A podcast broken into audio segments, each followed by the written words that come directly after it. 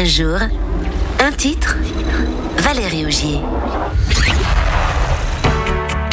6 octobre 1986, 12 ans après des débuts laborieux, les Stranglers ont le sourire. Leur persévérance a fini par payer. How many times have you been told if you don't ask, you don't get?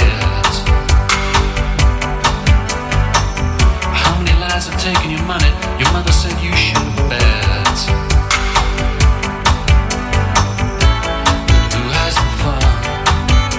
Se faire entendre, ce n'était pas gagné pour ce groupe britannique créé en 1974 et qui a fait le tour de 24 labels avant de signer un contrat avec une maison de.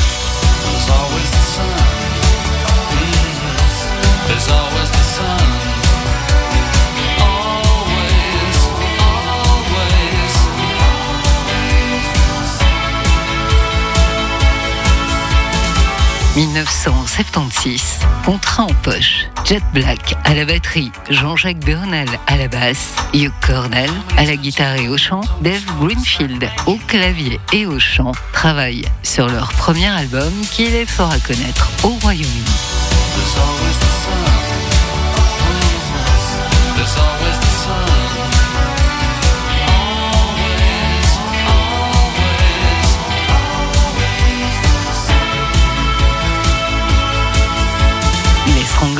Devront attendre une décennie à leur neuvième album pour connaître l'ivresse d'un succès international.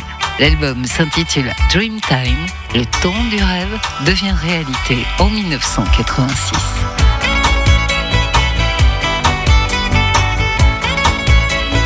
Les Stranglers, traduction littérale, les étrangleurs qui revendiquaient à la base leur côté punk, s'adoucissent au fil du temps pour mieux se faire entendre.